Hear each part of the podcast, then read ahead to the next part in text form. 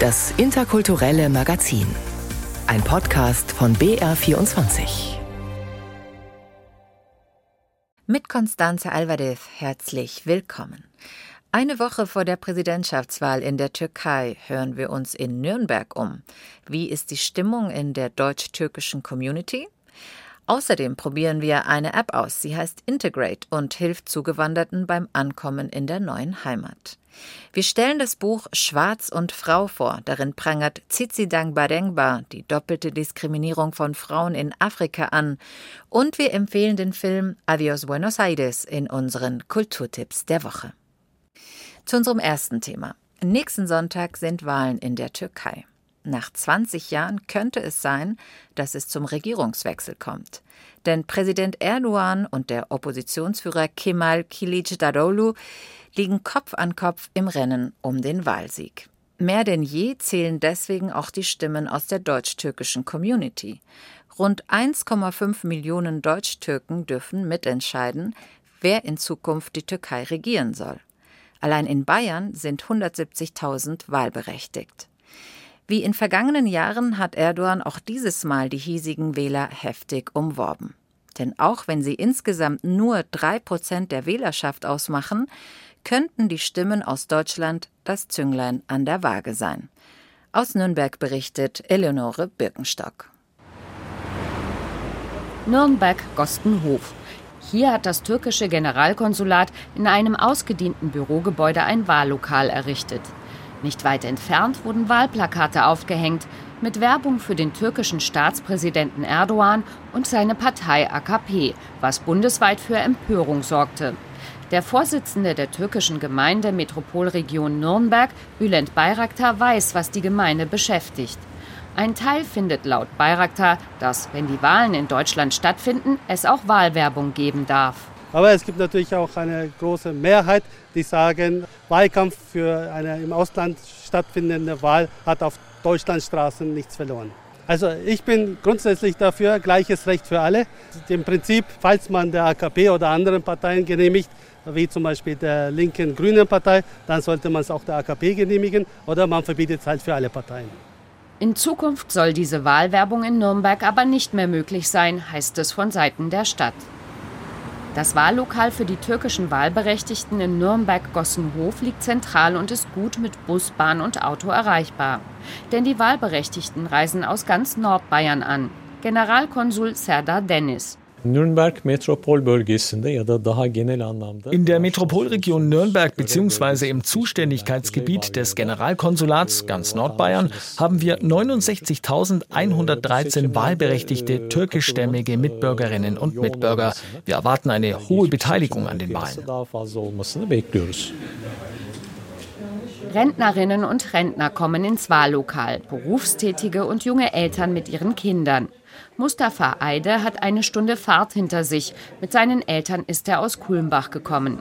Seine Wahl fiel auf Erdogan und die AKP. Unter anderem, weil dieser das Gesundheitssystem in der Türkei modernisiert habe, sagt er. Wenn man vergleichen tut, wie es vor 21 Jahren war und wie es heute aussieht, ob es Arbeit ist, ob es Sauberkeit ist. Dafür wählt man ja. Man muss ja wählen. In Deutschland leben, aber für die Türkei abstimmen. Die Bindung in die Heimat der Eltern, die kulturelle Identifikation ist auch über Generationen hinweg sehr stark. Ein Mann, Anfang 40, will nicht verraten, für wen er gestimmt hat. Aber auch wenn er in Fürth zu Hause ist, sagt er: Ich bin Türke.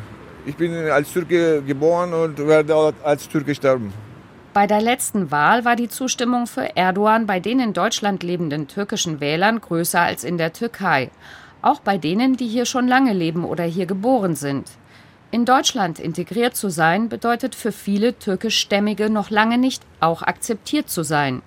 Die Regierungspartei AKP hat sich das zunutze gemacht, so Hachi Halil Uslucan, Professor für Integrationsforschung an der Uni Duisburg. Türkeistämmige, gerade muslimische Türkeistämmige, sind am stärksten der Ausgrenzung ausgesetzt in Deutschland die Erfahrung zu machen, gerade bei jungen Menschen, du gehörst nicht dazu, auch wenn du hier geboren bist. Und auf der anderen Seite eine starke Rhetorik aus der Türkei, wir kümmern uns um euch. Die Staaten, in denen ihr lebt, kümmern sich nicht genug um euch. Wir aber kümmern uns. Also wir als türkischer Staat, wir als sozusagen Regierung kümmern uns um euch, so dass das durchaus auf einen fruchtbaren Boden fällt. Bei der letzten Wahl 2018 sind etwas mehr als die Hälfte der türkischen Wahlberechtigten in Deutschland zur Wahl gegangen. Es könnten dieses Mal mehr werden, sagt Bülent Bayraktar, Vorsitzender der türkischen Gemeinde Metropolregion Nürnberg. Ein breites Oppositionsbündnis hat sich auf einen gemeinsamen Kandidaten geeinigt, der gegen Erdogan antritt. Diese Parteien machen nun mobil. Es gibt eine breite Zustimmung für den Präsidenten Erdogan, aber auch die Hälfte der Bevölkerung ist gegen Erdogan. Und das spürt man auch hier. Es war die Problematik bei den letzten Wahlen hier im Ausland, dass die Opposition ihre Wähler nicht aktivieren konnte, zu den Wahlen zu gehen. Diesmal hört man vor allem in den Oppositionsparteien bzw. den Vereinen, die die Oppositionsparteien hier vertreten, eine sehr hohe Aktivität. Die aktivieren ihre Wähler, wählen zu gehen, weil sie richtig spüren, dass sie diesmal was bewegen können. Seit der vergangenen Wahl hat sich die Situation in der Türkei verändert. Die hohe Inflation, die sinkende Wirtschafts- und Kaufkraft und das Missmanagement der Regierung nach dem verheerenden Erdbeben in der Türkei dürften für manche bei der Wahlentscheidung eine Rolle spielen. Eine junge Frau mit langem Haar und Nasenpiercing hat aus verschiedenen Gründen für die Opposition gestimmt. Eigentlich ist meine Meinung, dass wenn wir hier in Deutschland leben, sollten wir nicht wählen für die Türkei. Würde ich zwar auch nicht machen, aber habe ich jetzt diesmal gemacht, weil ich jetzt auch mal endlich möchte, dass sich da auch was ändert. Ich möchte mal, dass da ein Wechsel da reinkommt, dass die Jugendlichen auch dort mal eine Chance haben. Der türkische Oppositionsführer Kilic Daroglu hat Umfragen zufolge die Chance, Erdogan nach 20 Jahren an der Macht zu schlagen. Im Nürnberger Wahllokal gibt es Stimmen, die genau das wollen. Dass es in der Türkei ein bisschen besser wird. Ich bin auch Kurde selber. Daher habe ich jetzt mal die CHP gewählt. Ich denke, der türkische Präsident muss wechseln. Leute brauchen Demokratie, brauchen nicht Diktatur. Bei der Präsidentschaftswahl in der Türkei könnte es ein knappes Rennen geben, heißt es. Die in Deutschland lebenden Türken könnten dabei das Zünglein an der Waage sein. Bis zum 9. Mai können sie noch abstimmen, auch in Nürnberg. Die deutsch-türkische Community entscheidet mit. Ein Beitrag von Eleonore Birkenstock. Der Krieg in der Ukraine, die Situation im Sudan oder in Afghanistan, diese Krisen sind mit der Grund dafür, dass sich wieder mehr Menschen auf den Weg nach Europa machen. Die deutschen Kommunen bekommen das seit Monaten zu spüren. Derzeit sind es vor allem Geflüchtete aus der Ukraine, die versorgt und untergebracht werden müssen. Eine der größten Schwierigkeiten ist dabei die Kommunikation. Oft haben Beamte oder Ehrenamtliche zu wenig Zeit, die vielen Fragen der Neuangekommenen zu beantworten. Oder es fehlen schlicht die Übersetzer. Die digitale Plattform Integrate trägt dazu bei, diese Lücke zumindest ein Stück weit zu schließen. Mit Erfolg. Um die 90 Städte und Landkreise nutzen mittlerweile diese Plattform. Also wenn Sie die App öffnen, dann kriegen Sie ein paar erklärende Screens, wo erstmal ein paar Funktionen auch erklärt werden. Und der erste Schritt ist, dass man auswählt, wo bin ich. Und dann kommen Sie auf eine Inhaltsübersicht, wo in großen gelben Kacheln die wichtigsten Integrationsthemen markiert sind. Clara Bracklow klickt auf die gelben Kacheln der Integrate-App. Sie ist Geschäftsführerin der Tür-an-Tür Digitalfabrik Augsburg, die die Integrations-App entwickelt hat. Wo kann ich wohnen? Wie finde ich Arbeit und die richtige Schule für mein Kind? Wo kann ich meine Studienabschlüsse anerkennen lassen? Wie einen Deutschkurs finden? Antworten auf all diese Fragen findet man in der App, die Zugewanderten helfen will, in der neuen Umgebung Fuß zu fassen. Man redet immer vom Informationszeitalter und wir wünschen uns da auf gesellschaftlicher Ebene, auf politischer Ebene ein Bewusstsein dafür, dass Leute da ausgeschlossen werden und dass wir es bisher noch nicht geschafft haben, Informationsangebote digital für alle Menschen gleichberechtigt zur Verfügung zu stellen und da gerne mal bestimmte Zielgruppen vergessen werden. An diese Zielgruppen, vorrangig an Geflüchtete, richtet sich die Integrate-App, die nach dem Fluchtsommer 2015 entwickelt wurde. Geflüchtete besitzen zwar zumeist Smartphones, haben jedoch außerhalb öffentlicher Hotspots oft keinen Zugriff auf das Internet. Wenn Sie die App herunterladen, können Sie all die wichtigen Informationen und Angebote in Ihrer Stadt oder Kommune auch offline in Ihrer Muttersprache oder anderen Sprachen abrufen, sagt Clara Bracklow, während sie rechts oben auf eine kleine Weltkugel klickt. Und über die können Sprachen ausgewählt werden. Also zum Beispiel, wir wählen jetzt aus Deutsch lernen und dann möchte ich aber diese Information vielleicht jemandem zeigen in einem Gespräch und die Person spricht nicht Deutsch, ich spreche vielleicht nicht so gut Arabisch, dann kann ich oben auf der Weltkugel sagen, okay, ich habe jetzt schon die Seite rausgesucht in der Sprache, die ich verstehe und wähle dann selbst Arabisch aus und kann das dann zeigen. Dieses Wechseln zwischen den Sprachen ermöglicht nicht nur die eigene Nutzung der App, sondern erleichtert auch die Kommunikation zwischen Beratern oder ehrenamtlichen Helfern und Geflüchteten in Institutionen und Behörden. Denn Übersetzer sind rar und die Ressourcen der Ämter begrenzt. Die Integrate App, die sehr einfach zu handhaben ist, kann hier eine Brückenfunktion haben. Die digitale Lösung könne allerdings immer nur ein unterstützendes Medium in der Integrationsarbeit sein, meint Clara Bracklow. Eine Informations-App wie Integrate kann nicht ersetzen, dass es eine Beratungsstelle gibt und dass da ein persönliches Gespräch stattfindet, weil jede Person so individuelle Hintergründe und Anliegen und Umstände hat, dass diese Beratung unbedingt notwendig ist. Aber was wir machen können mit Integrate ist diese Erstinformation. Fast 100 Städte und Kommunen deutschlandweit nutzen bereits die App, die sie selbst auf ihre jeweiligen Bedürfnisse anpassen können. Etwa bei den jeweiligen Angeboten, die es vor Ort gibt oder auch bei der Sprachauswahl. Die Sprachauswahl hängt von der jeweiligen Stadt, dem jeweiligen Landkreis ab, weil die Zielgruppen unterschiedlich sind. Also es gibt einfach eine Städte, in denen viele Menschen vielleicht aus Rumänien leben und dann macht es natürlich Sinn, auch Rumänisch anzubieten. Andere konzentrieren sich sehr stark auf Geflüchtete und haben dann Arabisch, Farsi, vielleicht noch Somali. Auch bei der Vermittlung privater Unterkünfte an Geflüchtete habe die Integrate-App bereits wertvolle Dienste geleistet, sagt Clara Bracklow. So seien etwa seit Ausbruch des Ukraine-Kriegs Inhalte speziell für geflüchtete Ukrainer in vielen Gemeinden und Städten immer wichtiger geworden. Welche Inhalte auf Integrate abrufbar sind, können Städte und Kommunen selbst entscheiden. Sie können diese auch selbst in die App einstellen und bei Bedarf auch wieder verändern. Auch aus dem Ausland seien bereits Anfragen für die Nutzung der App gekommen, erzählt Clara Bracklow nicht ohne Stolz.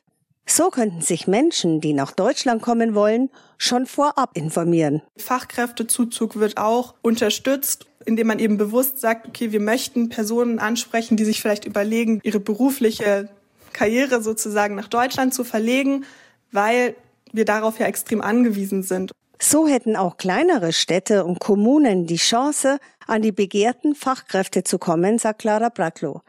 Sie findet, dass die Politik noch mehr Ressourcen für digitale Integrationshilfen bereitstellen sollte um diese Informationsangebote zu pflegen. Weil es kostet einfach nicht viel, aber es kostet ein bisschen hauptamtliche Zeit, diese Informationen aufzubereiten, gut zu pflegen und dieses Netzwerk vor Ort zu begleiten. Und da wünschen wir uns, dass in den Städten, in den Landkreisen hauptamtliche Zeit dafür freigemacht wird und da Stellen geschaffen werden. Die digitale Plattform Integrate, Roswitha Buchner hat sie vorgestellt.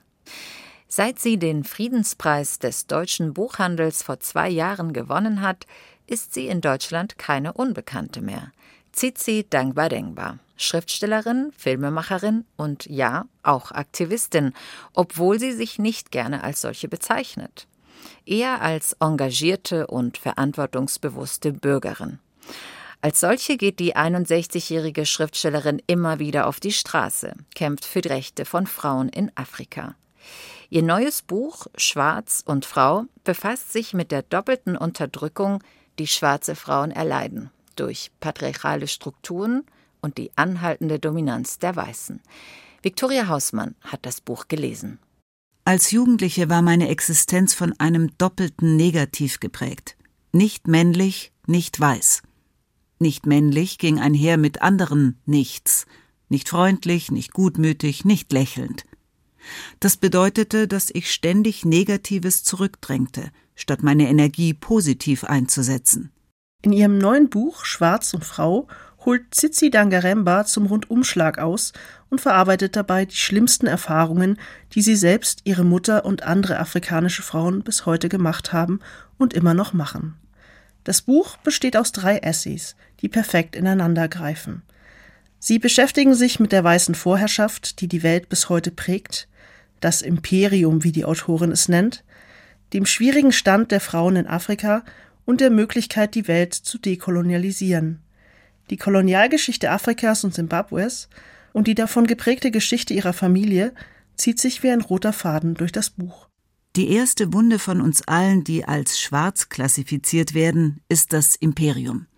Das ist eine Wahrheit, der viele von uns, ob wir nun dieser Kategorie angehören oder nicht, lieber nicht ins Auge sehen. Heute ist das wundenschlagende Imperium das der westlichen Staaten. Das Imperium, das in seiner Hochzeit im 19. Jahrhundert 80 Prozent der Erde umfasste. Dazu gehören das britische Empire, das mein Land Simbabwe in den 1890er Jahren kolonisierte. Ich wurde ins Empire hineingeboren. Meine Eltern waren ein Produkt des Empire, wie ihre Eltern vor ihnen und ihre Großeltern, meine Urgroßeltern. Dabei beleuchtet Dangaremba vor allem ihre frühe Kindheit, als ihre Eltern mit ihr und ihrem Bruder von damals noch Rhodesien nach England gingen und sie einfach, ohne es ihnen vorher zu sagen, bei einer weißen Pflegefamilie ließen. Die Eltern, schreibt Dangaremba, mussten sie dort lassen. Sie hatten Stipendien mit strengen Bedingungen erhalten. Die damals Zweijährige verstand die Welt nicht mehr. Ihre Pflegefamilie nannte sie Tutsi statt Zizi, weil sie ihren Namen nicht aussprechen konnte. Sie verlernte beinahe ihre Muttersprache Shona, fühlte sich fremd und verlassen gewann aber auch etwas zurück, als sie in englischer Sprache schreiben lernte, sagt die Autorin. 1988 veröffentlichte Dangaremba ihren ersten Roman Nervous Conditions Aufbrechen, in dem es um die junge Tambuzai geht, die unter ärmlichen Bedingungen auf einer Farm in Rhodesien aufwächst und erst als der Bruder stirbt die Möglichkeit bekommt, eine Schule zu besuchen. Sie selbst erklärt das so. Girls in my part of the world Mädchen in meinem Teil der Welt werden nicht so erzogen, dass sie eigene Sehnsüchte und Wünsche wichtig finden. Sie werden zu guten Mädchen erzogen, die im Haushalt helfen. Deshalb war es mir wichtig, ein Statement zu setzen, dass auch Mädchen Dinge im Leben wollen. Für den Roman erhält sie den Commonwealth Writers Prize entschließt sich aber gleichzeitig Filmemacherin zu werden und studiert schließlich Regie an der Deutschen Film- und Fernsehakademie in Berlin. Es folgen die Filme Neria, der bis heute einspielstärkste simbabwische Film, und Everybody's Child und die Romane The Book of Not, Verleugnungen und The Mournable Body, Überleben, die zusammen mit Nervous Conditions eine Trilogie bilden. 2018 nimmt der BBC ihr Erstlingswerk Aufbrechen in die Liste der 100 besten afrikanischen Bücher auf. 2022 folgt der Friedenspreis des deutschen Buchhandels. Trotz der großen Erfolge, die vor allem international gewürdigt werden, bekommt Dangaremba immer noch Probleme in ihrer Heimat Zimbabwe, wo sie hauptsächlich lebt, wegen ihrer regierungskritischen Haltung. 2020 wurde sie sogar kurzfristig verhaftet und gegen Kaution wieder freigelassen, weil sie eine Demonstration gegen Korruption in der Regierung unterstützt hatte. Trotzdem bleibt Dangaremba ihrer politischen Haltung in ihrem Werk treu. Die einzige Möglichkeit, als Autorin aus Simbabwe keine politische Dimension in meinem Werk zu haben, wäre, die Augen zu schließen, meinen Mund zu schließen, mein Herz und meine Ohren zu verschließen. Und das kann ich nicht. And I'm not the kind of person who is good at doing that.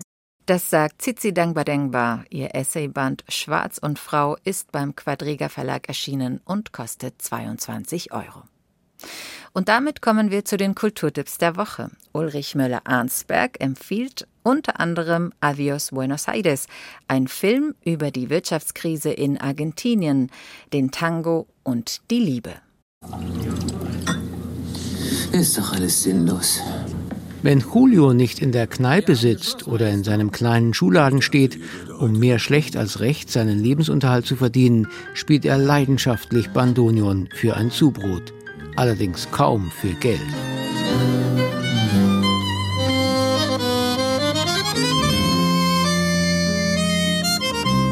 Meistens springen für Julio und seine Bandkollegen nur drei Empanadas raus.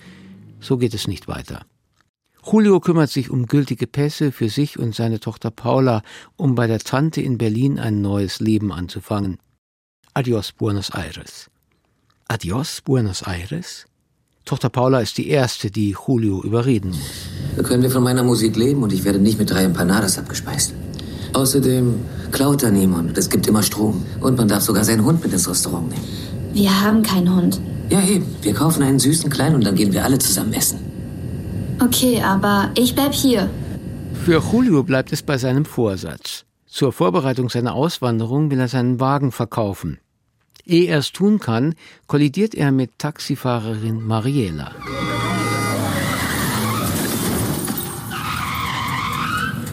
Und dann kommt auch noch die anhaltende Staatskrise dazwischen. Julio kann plötzlich bei der Bank nur noch wenige Pesos täglich abheben.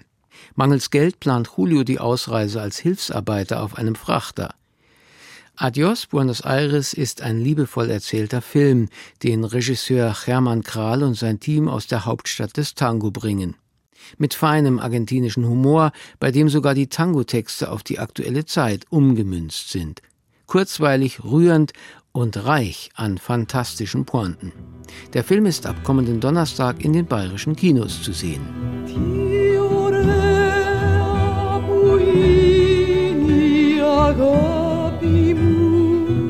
Einst wurde sie von Mikis Theodorakis entdeckt, dessen Lieder sie auch immer wieder interpretiert, wie dieses aus dem Zyklus über das Konzentrationslager Mauthausen. Wenn Maria Faranturi heute Abend in München gastiert, singt die 74-jährige Kompositionen aus allen Schaffensphasen von Theodorakis. Die griechische Grand Dame wird begleitet von dem Tenor Thanassis Voutsas und der jungen Sängerin Alkione.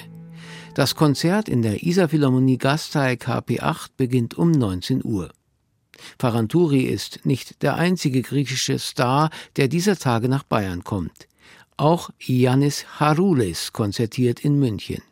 Der 42-jährige Lautenvirtuose zählt zu den erfolgreichsten Künstlern seiner Heimat.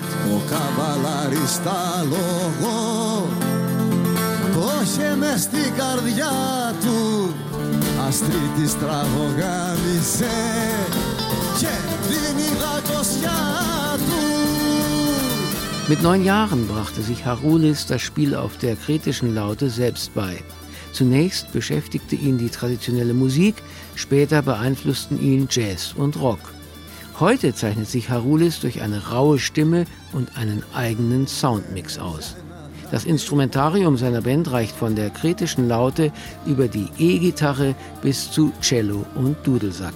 Am 12. Mai gastiert Harulis im Münchner Zirkus Krone. Das Konzert beginnt um 20 Uhr.